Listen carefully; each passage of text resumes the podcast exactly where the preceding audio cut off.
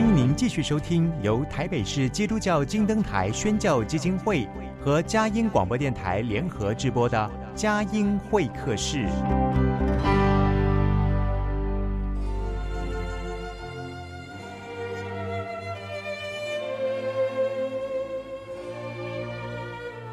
有了朋友的陪伴，人生不会寂寞孤单。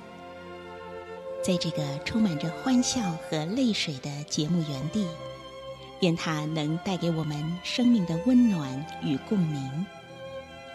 亲爱的朋友，欢迎来到佳音会客室，让我们彼此真心分享，真诚以待。让我们一起留住感动，追寻光明。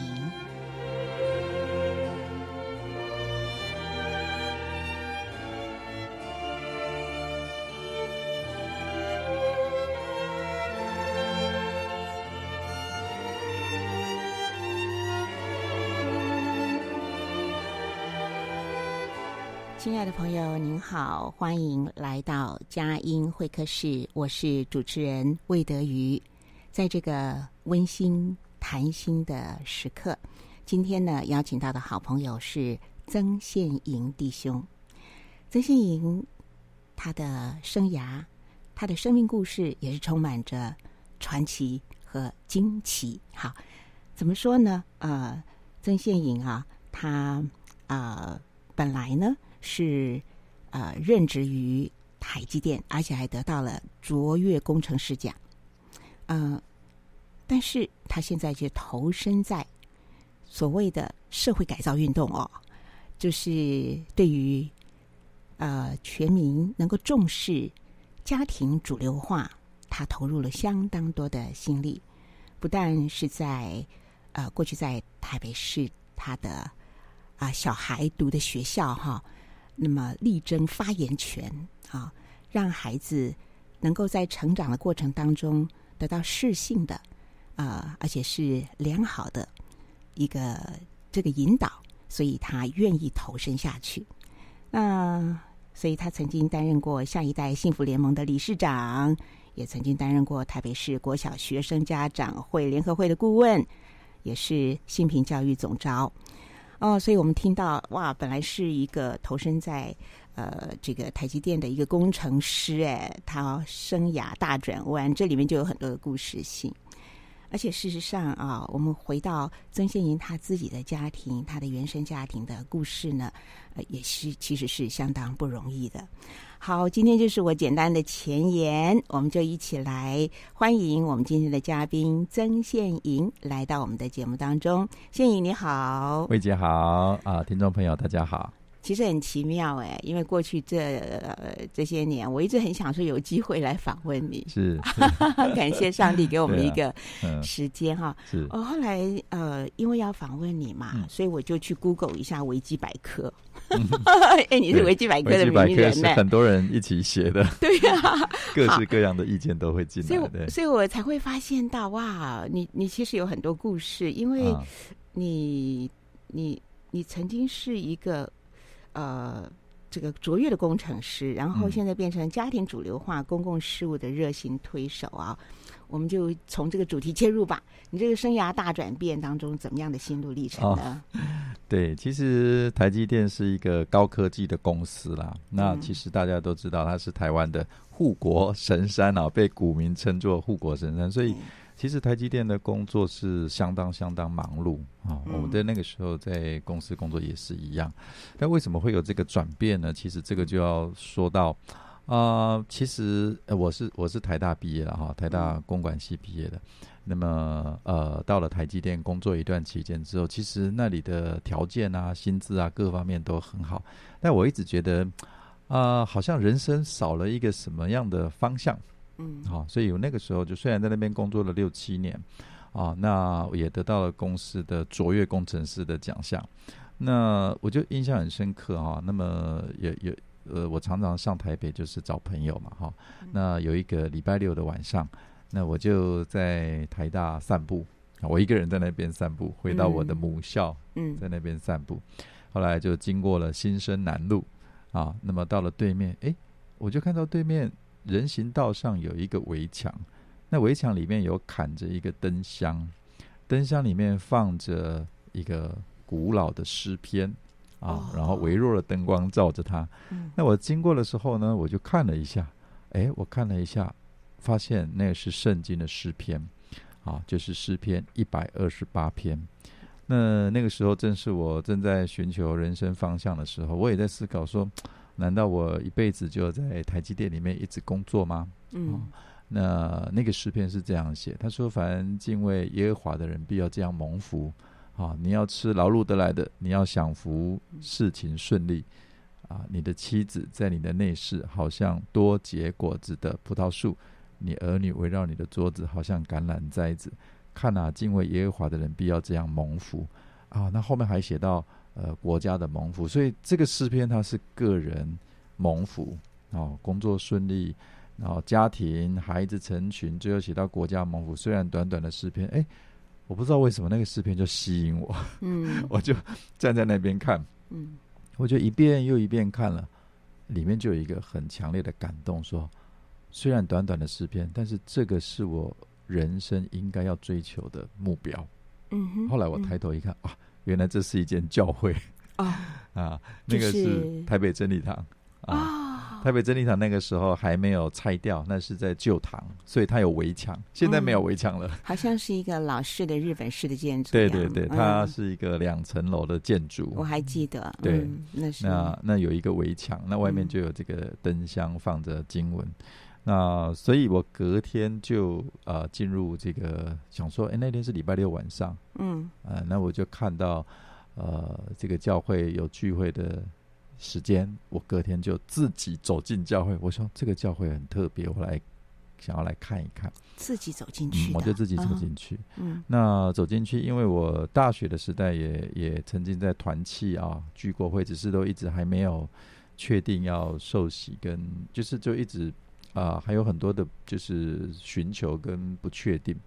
那这一次，我想说，我进来这间教会看看，嗯，所以我自己走进去。那新朋友站起来的时候，我就自己站起来了。那就哎，刚好坐在前面的一个啊啊一个姐妹就转过头来问我说：“哎，你有没有小组聚会？”我说没有。啊，那就跟我聊了一下，哎，原来是也是在台大的一个学姐，她就带我到楼下去找牧师。说要推荐小组给我参加，嗯，所以我就是这样进了教会。那进了教会之后，我觉得人生非常的奇妙啦。其实本来我对婚姻家庭是没什么盼望的，因为自己呃小时候爸爸很早就过世了啊，所以其实对婚姻家庭没有太多的盼望。但是呃，因着这个诗篇吸引我，好像我的人生有一个新的目标啊，所以那个时候从台积电。本来都是在追求的是，可能工作是占了大部分的时间，嗯，啊，就是我们其实很多都同同事都在聊的都是房子啦、车子啦，今年可以领多少股票啦，好像那个时候人生开始有一个改变，就是我人生追求的目标，反而是诗篇一百二十八篇里面所写的，啊，家庭啊，呃，这样一个呃幸福的图画啊，深深的吸引了我。所以我从那个时候开始，人生就有了转变，进入了教会。那么，我觉得教会给我很大的啊、呃、支持啦。特别我之后发现台北真理堂是一个很重视家庭的 教会，所以进去之后，后来我也在啊、呃、当中也结婚也生子，我现在两个孩子，所以。呃，人生的转变要从这个点开始，就是礼拜六的晚上 看到了教会围墙外面的一个诗篇，那我就发现，我觉得，我觉得那是上帝非常奇妙的工作了。所以我的人人生的，我觉得这个真的真的就是意象啊！圣经里面说意象，意象意象，一个一个 vision，好像你的 vision 改变了之后啊、呃，被。被上帝给改变了，这你人生的方向就改变了。所以刚刚魏姐说，好像有有一个转变，说为什么之前在高科技公司工作，现在好像在推动家庭的议题？哈，嗯，其实一切都要从那一个 vision 的改变说起。嗯，好像你找到了一个幸福的起点，而且诗篇一百二十二、一百二十八篇呢，让你勾勒出人生幸福的蓝图和方向。哈，嗯，呃，但是我们知道。真理堂，你刚刚讲它的特色很重视家庭，对。那事实上不只是重视，我觉得整个的牧师团队是非常有系列的做装备栽培，在真理上面的建造。嗯，谈一谈在真理堂幸福的起点开始，生命又是怎么样的被引导和成长？嗯，我我觉得我印象非常深刻的是，我刚开始加入真理堂的时候啊，呃，那时候我就那时候还没有受洗啊，信仰还没有很坚定。但是那时候要加入小组，我就自己就跟上帝祷告说：“嗯，如果我要加入小组，我希望啊，就是男生比较多啦。”这很奇怪啊，很奇怪。人家说：“哎、欸，其实因为我那我那时候单身嘛，哈，应该玩暖一下。”对对对，我我是为什么我会希望男生比较多？因为我大学的时候曾经参加过团契啊啊，那团契有时候一参加，哦，那个姐妹好多。我印象很深，有一次参加团契，我发现十几个姐妹，那只有两个弟兄，就我跟我另外一个学长。然后呢，大家就在分享感觉嘛，姐妹就一直讲，一直讲，一直讲。那轮到我们的时候，我们讲个两三句话就就结束了，我没有什么特别的感觉要分享。所以呃，我那时候就觉得参加团契，又觉得说怎么一直都在，就是不知道为什么，就是没办法太融入。啊，当然我也我也很喜欢那个很很喜乐的氛围了哈，但是我就那时候就祷告说，希望是这样子，嗯，哎，结果没想到这个真理堂的他的小组就是弟兄跟姐妹是全部分开的，所以我加入的是纯弟兄的小组啊，是。那刚刚魏姐问到说，那这个对我有有什么样的一个帮助？真理堂的真理教导哦，那么纯弟兄在一起啊，很特别啊。我就发现，我们就因为我们都是单身的弟兄，我们就开始牧师啊，课程都会教导我们怎么样的一些婚姻家庭的观念啊，包含交友恋爱的观念啊。那么这些教导是我之前从来没有听过的。我们好像从小学到大学都没有这个课程，没有没有没有，完全没有。国文、英文、数学、理化哈，对。对，完全没有，都是知识性的，对，都知识性的，所以没有人要教，没有人教我怎么样啊、呃，交女朋友啊，呃，这个神对婚姻家庭的看法是什么啊？啊，甚至就是说有有很多的这些呃该守的分际是什么，都没有人教导啊。所以我我印象很深啊，就是后来我接受了教会的这些装备哈，其实最、嗯、最主要的，我觉得最主要的装备就是上帝对婚姻的心意是什么啊？就是就是一男一女一夫一妻一生一世，而且呃先生要爱太太嘛，太太敬重先生这样子啊。嗯嗯、那我后来开始接受教会的装备，也开始担任小组长，帮助小组的弟兄。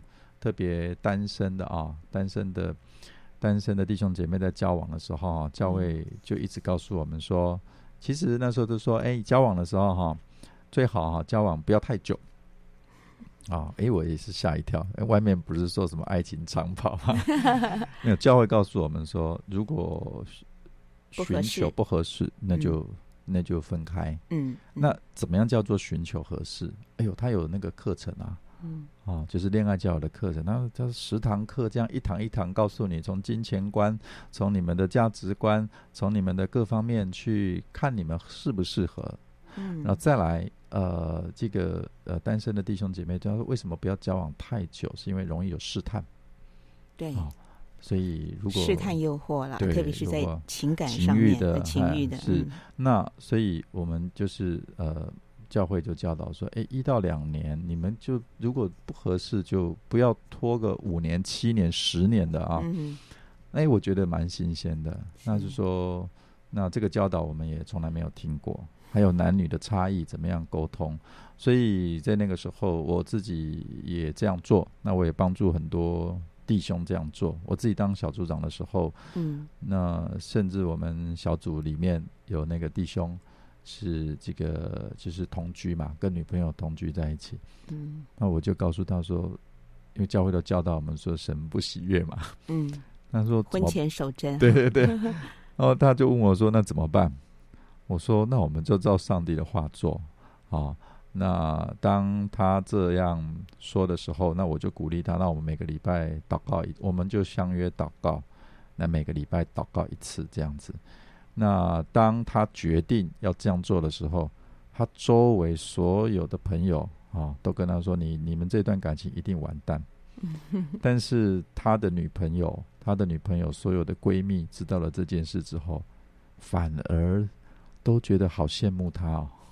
他说：“你的男朋友竟然可以做这种决定。”他们没有分手。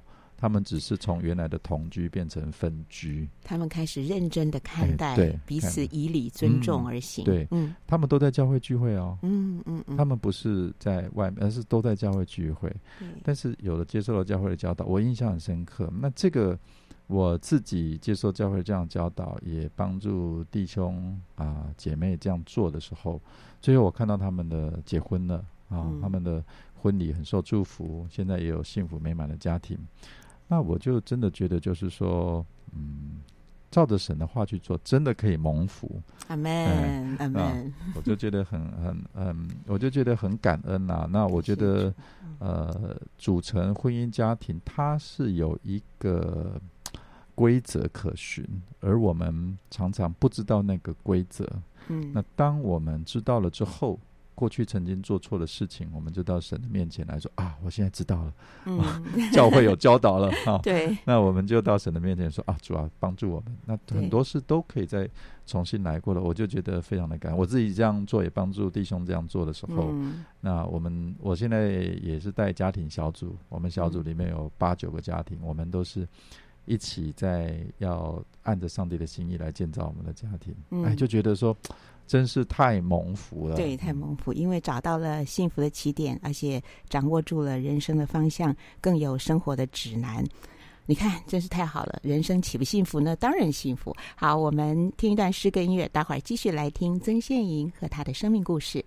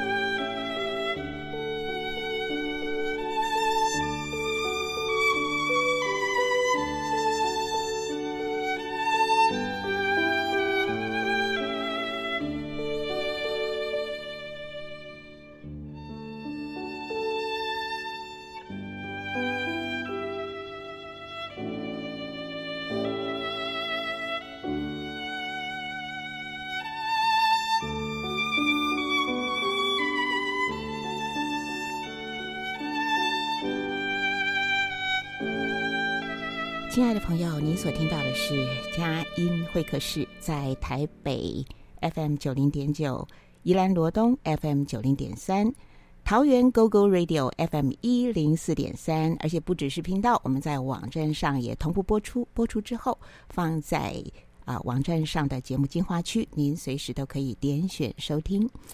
呃，我们每个人都在寻找安身立命的根基。每个人都渴望自己的家庭就是一个人间天堂，但是很残酷的现实是我们看到，呃，现在呃，应该是全世界吧，离婚率呃越来越高。那在亚洲地区呢，台湾一直是居高不下啊，这些都是让人很忧心，因为。家呢，就是社会的一个最基本的一个呃一个一个基础点。如果家呃是不幸福的话，那整个社会其实呃会愈发的困难啊、哦。那今天我们要找到幸福推手曾宪莹。好，宪莹，呃，我后来看到你的一些简介，才知道说，就说你的父亲很早就过世。嗯，谈一谈你自己。那个当时的一些孤儿的心情，然后如何在上帝的爱里面得到呃全然的一个爱的一个满足。嗯，其实父亲的过世对我的人生有很大的影响。那最大的影响，我觉得是一个安全感，还有自我形象的影响啊。那哎，我印象很深，因为我爸爸是四岁的时候就过世了，所以我印象很深的是小学啊。那个时候差不多三年级的时候，有一次啊，呃，我跟班上的同学哈、啊、打架，因为小男生嘛哈、啊，就是吵架，然后最后就打起来了。打起来之后，我们两个就是打，就是打到一个不可开交这样子，那彼此都很生气。最后啊、呃，那个呃那个同学就落下一句话说：“哼，我要回家叫我爸爸来修理你。”啊，他就落下这样一句那样狠话，然后就就很生气的走了。啊，我就我就在那边愣了一下，说：“哇，你回去闹你爸爸啊！我好像不能回去闹我爸爸来。可是那个时候就觉得心里就顿时有一种觉得失落感。啊，就觉得说啊，在小男孩的心里啊，就觉得说啊，那我们家的依靠在哪里？啊，我妈妈其实很辛苦。”嗯，我的妈妈要养三个孩子哈，她从早到晚都在工作啊，有时候工作到很晚，六日也常常要加班，所以在小时候成长的过程啊，就会觉得说特别的呃辛苦啊，心酸。那么呃，所以我觉得对呃小一对一个小男孩来讲，那个安全感，那特别是自我形象。好，那呃，妈妈也没有因为家里环境的关系啊，她也没有受很高的教育啊。那么，所以呃，我们就就是就是做做做劳力密集的工作嘛，那也觉得很辛苦。所以呢，呃，从小到大就看到有时候妈妈印象很深啊，因为那个在工厂里面工作，那有时候呃，她还要就是负责那个就是工厂工作，机器要稍微调整一下，那我就印象很深。有一次，那机器有一点问题啊，那妈妈的手就进去里面要调整机器嘛，哎，找工人来修。那手伸进去就伸出来，因为那个有机油嘛，那整只手都是黑的。嗯，啊，我看了我也是觉得印象非常的深刻。所以那个时候，嗯，就在呃这样子的一连串的一个事情里面啊，包含因为小时候经济也比较啊、呃、比较拮据一点，所以有时候也蛮羡慕说哇。同学都穿那个，那时候很流行那个黑色的球鞋啊，上面还有一个勾勾啊，他知道那个叫 啊，名牌的球鞋啊，嗯、他们就觉得说哇，那么要穿名牌的球鞋，好，书包啊，各种啊，好，都都可以用的很好。那我们就就比较没有办法哈。那所以在很多的比较上啊，都觉得说是比较呃是比较不足的啊。所以我觉得在那个过程当中也没有很好的。嗯，资源来帮助了，所以在那个就会觉得说啊，呃，我们在各方面都比不上人家啊。那但是妈妈就一个一个一个常常一个提醒，她说为什么人家可以这个做这个办公室吹冷气就可以啊，好像上班赚钱，那我们却要啊，就是做这么辛苦的工作啊。所以她就一直跟我讲，那你一定要好好读书，嗯，才会出人头天呐，哈。嗯好，那妈妈是很简单的这样的一个概念呐，嗯，但是我我觉得对我来讲也是一个很重要的提醒，因为那个时候唯有教育才能够让我们可以有更多的资源，所以其实我念的是乡下的学校，嗯嗯，是那种比较呃我在中部出生长大嘛，那比较就是一个呃乡下学校没什么资源，所以真的就是靠。呃苦读啦，哎、嗯，所以后来考上中部的第一志愿台中一中，嗯，那后来也是这样继续读书，才考上台大啊的工商管理系。好，那我觉得在这个过程当中，我我也印象很深。那时候我去台中一中报道的时候，嗯，其他人都是考上台中一中，那是整个中部的第一志愿哦。对呀、啊，那是很高兴的一件事。我也是中部人啊，啊，所以我很了解。那是我印象深刻说，说其因为我们要住宿嘛，哈，对啊，那学校有宿舍，那大家来报道的时候都是爸爸开车送嘛，嗯。啊，棉被啊，衣服啊，哈、哦，这是感觉光宗耀祖哎，光宗耀祖，考上台中一中，对对对啊。可是我觉得我我们是很高兴，我妈妈是很高兴，但是我要去报道的时候是我一个人去，嗯，大包小包的，然后我就印象很深，我也不知道棉被要去哪里买，然后我就去。呃，学校附近就是我我自己有带了一条那个 棉，我就这样自己去报道，然后我就大包小包东西，我也不知道那个要怎么样什么手续，我就把东西丢在那个穿堂的那边，我就先放着，要看这样怎么后面要怎么走。哦，那就一个一个老师出来说，哎，你不可以把这个，他还把我训了一顿啊，不可以把棉被什么东西放在穿堂啊。好，那时候我还根本搞不清状况。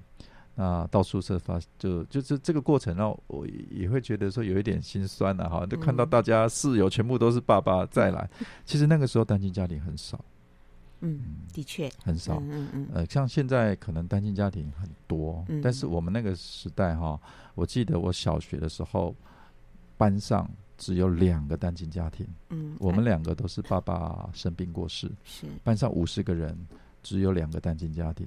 所以单亲家庭的原因也是很单纯的，很单纯，不像现在真的。现在很多家庭解体的感觉，解体的感觉，对。那那个时候，老师啊，我们因为我们只有两个单亲家庭，所以我们那个那个时候都是轮流做那个。那时候有那个什么模范儿童跟孝顺儿童，所以那个时候都是我跟他轮流做孝顺儿童。对，因为因为老师觉得班上只有你们两个单亲的。那你们很辛苦，所以他也不管那么多。孤儿，对他们也不管那么多，他也我也不觉得我特别孝顺，但是他老师就会觉得说他好像有一点要鼓励你啦。可是那个时候我其实不太喜欢。哎，我很了解，因为我也是孤儿，我八岁父亲就过世了，所以我也是都得孝悌改模楷模，让我觉得好有点惭愧。但是你刚刚讲到的这些啊，无论是。呃，缺乏安全感啦，常常有失落感哈，然后不晓得自己的依靠在哪里，还有自我形象，呃，也很就是说很难有一个完全的建立哈。所以呃，那在在后来哈，就是信主前、信主后这些生命上面的一些伤损哈，是怎么样的逐步的恢复跟建造的？呃，我我。我觉得这个真的是刚刚魏姐讲那个生命过程当中，因为父亲的缺席啊，真的是好像有一大块这个伤损不见了。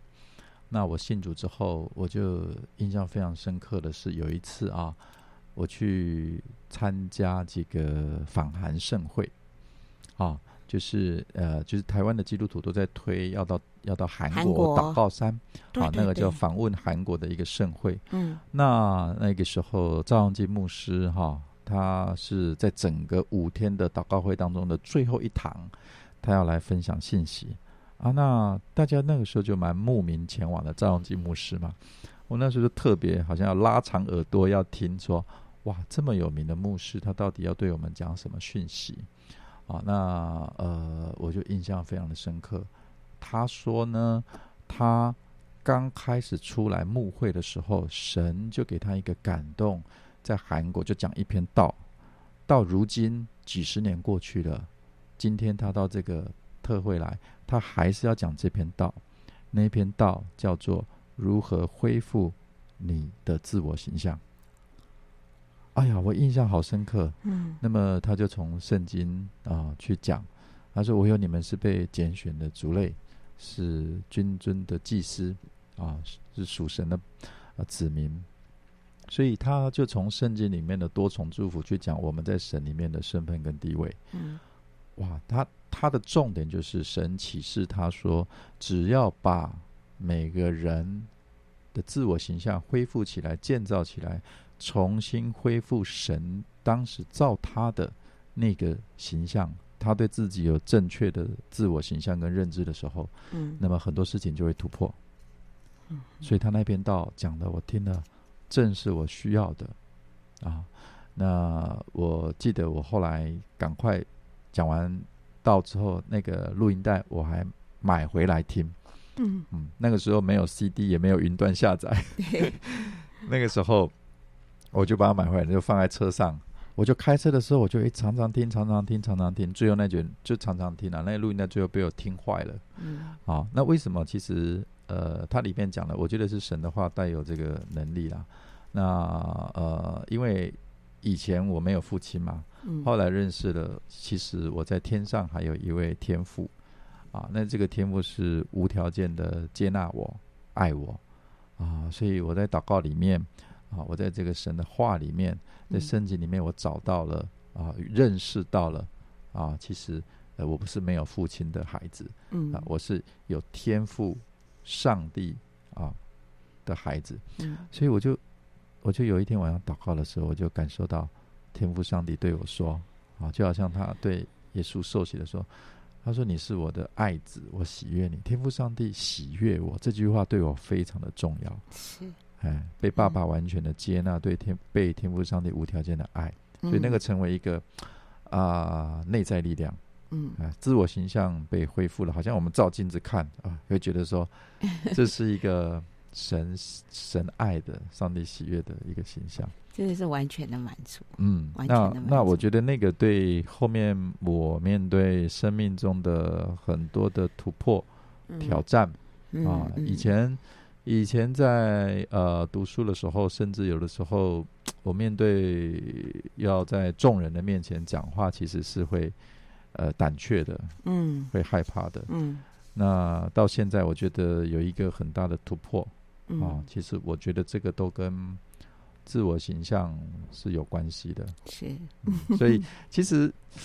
如果是到教会的这个牧师会讲说，哦，那你这是跟神恢复的那个关系啦，就是那个关系恢复了。嗯、对对，那个生命里面的那个爱的根基被牢牢的建造在那个生命的磐石上啊，爱的活水泉源是不断的浇灌。好，我们听一段诗歌音乐，待会儿继续的来听。曾宪莹一步一步的走一条非常辛苦的道路哦，是什么道路呢？待会儿来听他分享。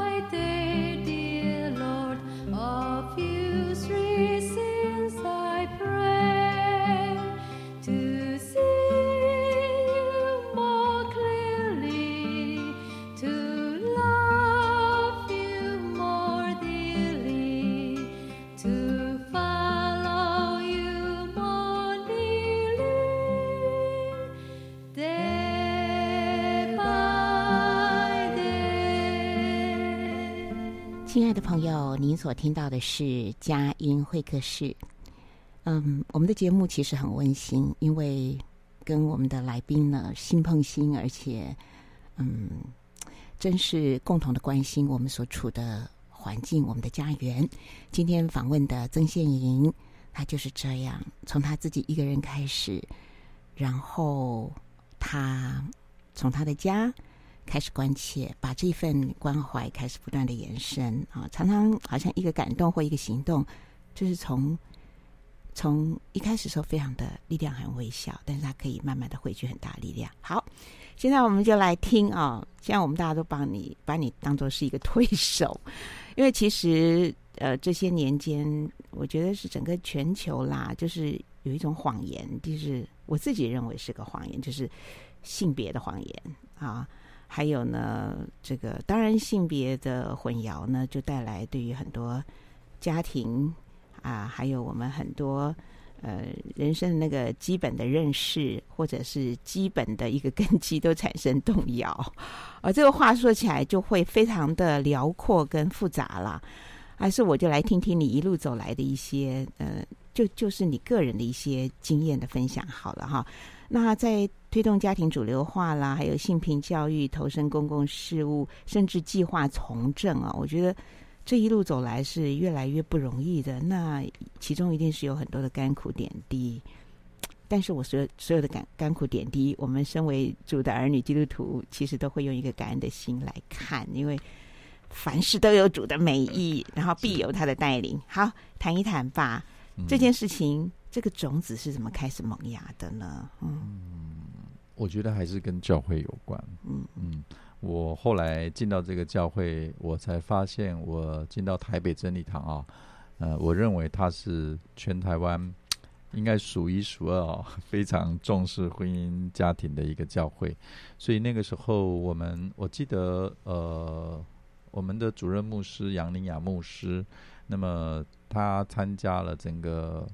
教会界的这个牧者国事论坛，嗯，那大家对于台湾社会的问题啊，有一致的高度共识，就是谈到就是家庭的问题，所以那个时候也开始推动一个叫做“活力台湾幸福家庭快乐一走”，那么去强调守约啊啊守贞守诚守份等等啊，其实那时候就一直在强调婚姻家庭。那那时候我其实呃已经离开台积电。那在教会的呃，进入到一个全职的侍奉，在教会担任传传播部啊，哈，传播部的这个负责的呃同工。好，那那杨牧师就就呃就派我去啊主责啊代表真理堂去参与这个活动，所以我在那个过程当中又更多的对。呃，婚姻家庭的议题，对社会上的婚姻家庭议题有一些了解，嗯，也更多的了解到，哇，其实其实台湾社会现在的问题真的蛮严重的，嗯、哦，所以啊、呃，我自己那个时候也刚结婚没多久，有两个孩子刚出生，所以其实我我其实蛮享受我的婚姻家庭，但是看到教会啊、呃、这么重视，也看到社会上这么多的问题，所以我自己开始关心起。啊，关心起，就是说台湾社会的婚姻家庭问题，那最早要从我们自己的那个小朋友的教育开始。嗯，那时候就就就说到说，哇，怎么怎么现在有，特别是那个时候是性品教育，有好多的不当的教材等等。啊，所以那个时候就开始鼓励基督徒的家长能够进入家长会。啊，那么可以是等于是说用家长会参与关心孩子的教育。所以也是因为这样，所以呃，我也进入到家长会，呃，担任孩子学校的家长会的会长。当然，我也鼓励很多的教会的基督徒这样做。所以那个时候跟着我们呃杨牧师，还有那时候的这个整个台湾教会界啊，有这样子的牧者国事论坛、台湾基督教联盟这些的组织，我们开始在关心婚姻家庭的议题。那时候又特别特别有一个什么多元成家的法案。二零一三年的时候跑出来，对，所以那个时候，呃，教会界就关心这个议题。嗯、那我因为从之前的活力台湾幸福家庭的那个义走运动，我就开始投入了，切对，那又担任会长等等，所以，啊、呃，杨牧师就觉得说，那你去了解一下这个法案。啊，嗯、本来只是了解一下，后来发现问题很大，所以就开始一直的去了解，甚至最后就投身进来。那呃，从家长会长啊、的这个身份，我其实后来进入到台北市的国小学生家长会的联合会。那这个是只有家长会长才有资格进入的一个组织。那么我就在那个组织当中，我就跟他们讲这个性平教育的问题。啊，那时候的总会长他就觉得那这很严重，所以他办了一场演讲。那我就跟全台北市的小学的会长，也一百多个会长，我跟他们分享了现在的问题。那大家就觉得，那这问题很严重，所以自从那个时候开始，我们在联合会里面，我们就成立了一个叫做性平工作委员会。那要让谁当总招呢？他们说：“那你啊，你来当总招。”所以，呃，就说你你好像最了解啊，所以我就是因为这样，所以又担任了那个时候的信品委员会的总招。嗯，那么也参与了几次在台北市政府里面哈、啊、所召开，因为他会导家长的代表进去嘛。对，所以我进到台北市府里面，也真的了解到说这一些的呃团体啊，我们说有一些。呃，一些性解放团体，他怎么样来推展他们的进程，关推展他们要的？那这些，在我们来讲，我们家长其实都是比较反对的这一些的议题，所以也因为这样，我就开始了这整个的进程。嗯、那呃，其实刚刚魏姐说好像我很勇敢，嗯、但事实上，我觉得在这个过程当中，我觉得是上帝是一步一步带领，嗯啊。要不要分享一下这当中一步一步带领的神迹，好让你才知道，才 才确定要继续的这样走下去嘛？哈，嗯嗯，我觉得，我觉得在这个呃过程当中啊，我觉得上帝呃给了很多的帮助，嗯，那这些都是我在很困难的时候没办法往下走啊，神给我不管是智慧、资源各方面才可以往下走。我印象很深的是，我在在那个时候在呃推动这个爱家公投的时候啊，在反对多多元成家、反对这些法案的时候，有一次啊，记者他就呃呃找到了一个诶很很特别的题目，他就打电话要给我了。好，那就说哎，你们这个公投联署书有死人联署，我一听吓一跳，因为那时候其他的公投案啊，国民党的公投。有发现很多的死人的联署，就是联署书他呃签了，但是送到中选会，结果中选会发现这是死人，呃，已经这个人已经过世了，所以他是什么意思呢？就是说他就是会质疑你的联署书是造假的。嗯，那记那那那那时候国民党的这个新闻也是闹得蛮大的。那记者呢？哎，中选会又公布了，我们推的也有。那记者电话就打来了，那时候我还不知道中选会已经公布了。那时候呢，我就吓一跳，啊，那记者我听得出他的声音好像有一点，好像有一点高兴这样。啊，被我逮到了，被我逮到了，对，你们你们好，呃，有时候你们，我那时候想说，天哪，主啊，我该怎么回应他？嗯嗯啊？那我就一边想说，求神给我就是智慧的话，因为我只有大概三十秒到一分钟的时间回应他，嗯、对，我一边跟他问详细的资料。一边刚好我就在书桌前，赶快电脑打开，啊，那我觉得是神给我一个引导跟智慧，他就让我去查那个那个那个很快的一年就进来，他说去查这个自然死亡率，嗯，啊，所以我就去查了一个内政部，我以前也不知道这个这个没有这个，我真的没有接触过这种资讯，嗯，内政部的自然死亡率，啊，后来我一查，然后我就问记者说，你说我们有多少？啊、死呃，这个死人的联署书啊，死亡的联，他就告诉我那个数字，我就把跟把这个跟我们的联署的数总总份数一除，然后再跟这个自然死亡率一比对，啊，那我就告诉那个记者说，啊，这个是这样子的，马上我就有一个很快的智慧的回答，我说我们联署前后历经五六个月，在这个过程当中一定。啊，会有人自然死亡，嗯，而你今天中选会公布的我们的死人的联署的份数除以总份数，它是远低于啊，远低于内政部公布的自然死亡率。我还把那个数据给他，嗯，所以其实这个可见我们这是自然的现象，嗯，反而印证了我们这个是真真实实的联署，嗯，好，哦，那时候我们有一个公关的一个。很厉害的一个在业界的啊一个前辈，他就说：“哇，你这个突然的回应，如果是他的话，他一时也不知道该怎么回应。”嗯，所以我就事后我就非常感谢神。啊！我觉得很多的时候，呃，我常常要面对这种即时的压力，那很需要从神来的一个智慧，不然的话，其实如果没有回答好，可能就会让整个运动或者是让呃记者也误解了，然后就写的好像啊、嗯呃、我们的就都都都是这个造假的，这、就是很不好的。嗯，所以临危不乱的智慧就是从神来的安定。嗯、对，啊、哦，感谢赞美主。好，我们再听一段诗歌音乐，待会儿进入今天访问的最后一段喽。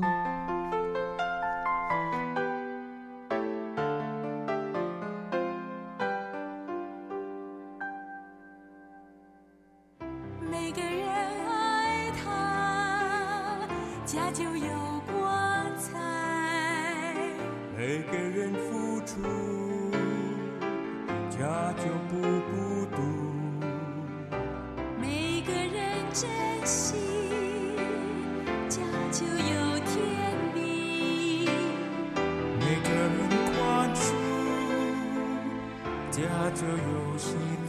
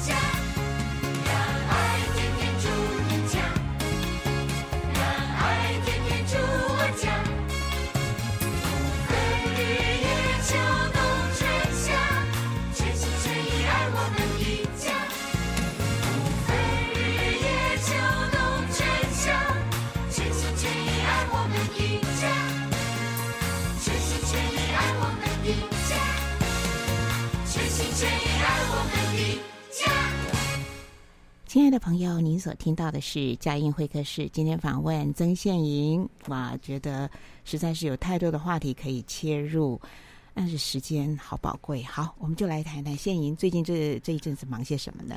我最近在一直推动的是爱之语，就是爱的语言的教育。嗯啊、哦，那这个爱的语言的教育，我觉得是很多家庭的需要，特别是夫妻之间、亲子之间的需要。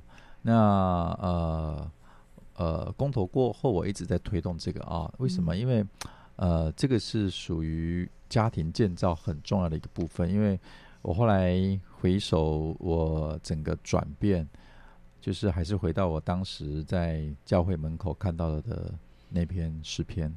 神就是呼召我建立家庭，那么个人蒙福，家庭蒙福，还有国家也要蒙福。所以我后来回顾。我就觉得神带我到这个教会有他的心意，所以我要把我所领受的啊，跟我会的，还有教会教导的，我希望能够啊，基督徒就成为光，成为盐，嗯，啊，帮助这个社会。所以我觉得教会里面在教导人怎么样彼此相爱，那个人跟人的关系，我觉得真的非常的棒。对，嗯，但是我打个岔，就是我们常常是相爱容易相处难啊。你刚刚讲到爱之语，可不可以很呃简要的跟我们讲，到底是？哪几种爱之语？是我我把它稍微简化一下啊，就是服务、礼物、称赞、拥抱、陪伴这五种爱的语言。那其实这个是美国的心理学家他们研究出来的啊。那么这五种爱的语言、啊，服务当然服务我们就最最常知道，比如说我们帮人家倒一杯水啊，好就对他表达爱。帮他做一些事情，对啊，洗个碗啊，哈。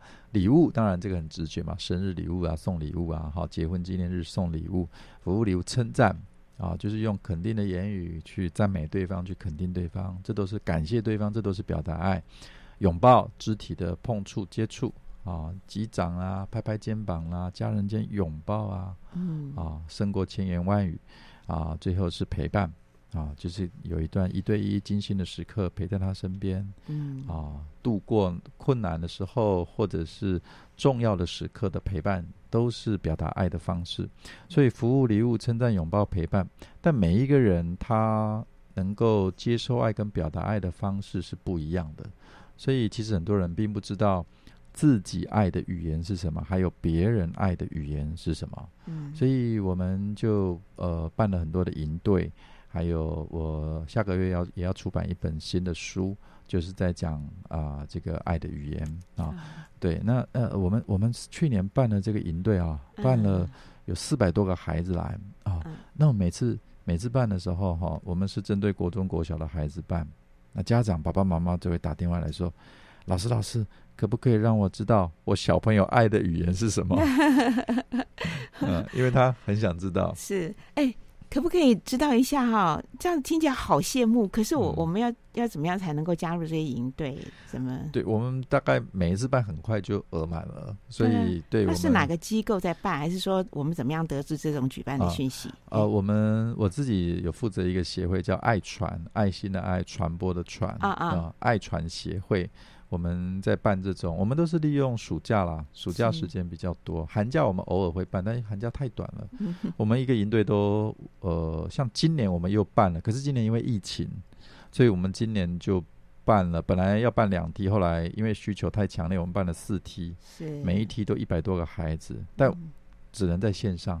可是即便在线上，他们也好喜欢哦，我印象很深刻啊，那个。那个那个孩子啊，他就我们都让他分享，他就举手说：“老师，老师，我知道我爱的语言是什么？我爱的语言应该是陪伴。因为有一次期中考的时候，那爸爸礼拜六下午坐在旁边陪我读书，他什么都没做，啊，就陪我。可是我就觉得我很被爱，所以我爱的语言应该是陪伴。”啊、我们都给他鼓掌啊！好棒哦！对，然后、嗯啊、我们会给孩子作业嘛。看到有一个女孩子回来跟我们说：“老师，老师，我知道我妈妈爱的语言是服务，嗯、所以呢，她就决定帮他妈妈照顾那个两岁的弟弟，然后让妈妈休息一下。嗯、哇，你知道那个家长啊、哦，来参加我们营队啊，我的感觉他们那个眼泪都快喷出来。他说：怎么怎么有营队可以？”让孩子知道自己的爱之语，知道爸爸妈妈爱之语，然后呢，啊、呃，能够带出爱的行动。嗯，我觉得亲子关系哈，因为这样，好多的家长非常的感谢我们。嗯，亲子、夫妻、家庭都大大的蒙福。好，在今天访问的最后，我们请宪颖来分享。呃，其实很多的经文啦，但是最近有没有特别的感动的一些得力蒙恩的圣经金句？嗯。呃，我觉得，我觉得我一直从以前到现在啊，我觉得最感动的一句金句就是耶稣说：“啊，康健的人用不着医生，有病的人才用得着。我来本不是招义人啊，乃是招罪人。”为什么这句话对我觉得说这么的好像呃有影响力呢？因为当耶稣这样讲的时候，嗯，我就很感动。为什么？因为不管任何时刻，不管什么样的人，不管我们现在的光景是怎么样，嗯、是刚强的，是软弱的，啊，特别是软弱的时候，我都可以来到啊上帝的面前，我都可以来到主的面前，嗯、因为他来本来就是要来帮助我们的。嗯、对对。那我就觉得这段经文给我随时的、随时随地，我都可以来到神的面前祷告，寻求他的帮助。嗯，是的，呃，的确，呃，很多人我们都不知道他内心其实是伤痕累累，呃，嗯，但是这句从耶稣而来的话，哈，他深深的抚触了我们的心，不要害怕，可以在耶稣的面前很真实的坦诚你自己一切的问题、一切的困难。没错。好，那我们知道接下来其实呃还有从政的打算嘛？哎，这也是一个很大的挑战啊。对。嗯、呃，大概还有两呃四分钟时间来。